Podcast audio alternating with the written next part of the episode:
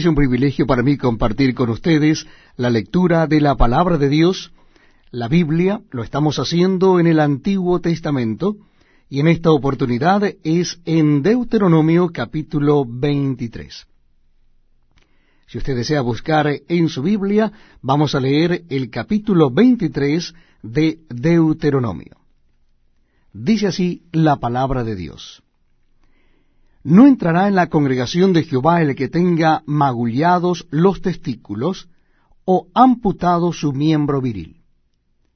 No entrará bastardo en la congregación de Jehová, ni hasta la décima generación no entrarán en la congregación de Jehová.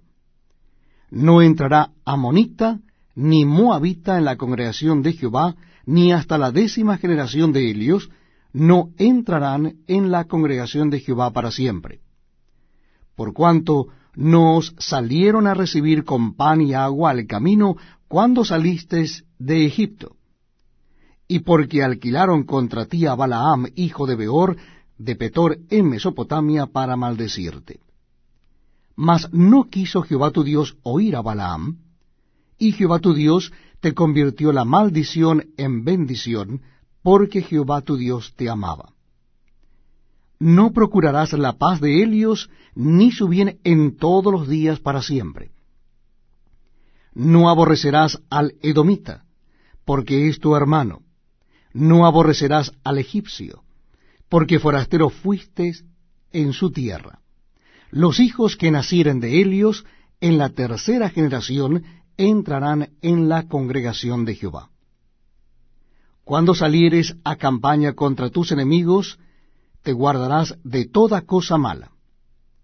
Si hubiere en medio de ti alguno que no fuere limpio por razón de alguna impureza acontecida de noche, saldrá fuera del campamento y no entrará en él. Pero al caer la noche se lavará con agua, y cuando se hubiere puesto el sol podrá entrar en el campamento. Tendrás un lugar fuera del campamento a donde salgas tendrás también entre tus armas una estaca.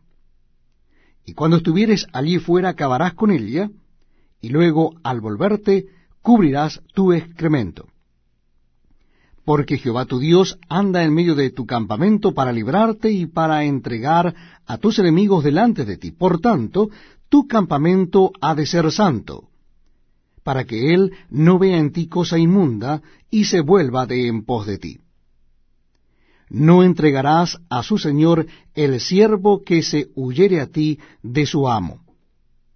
Morará contigo en medio de ti, en el lugar que escogiere en alguna de tus ciudades, donde a bien tuviere, no le oprimirás.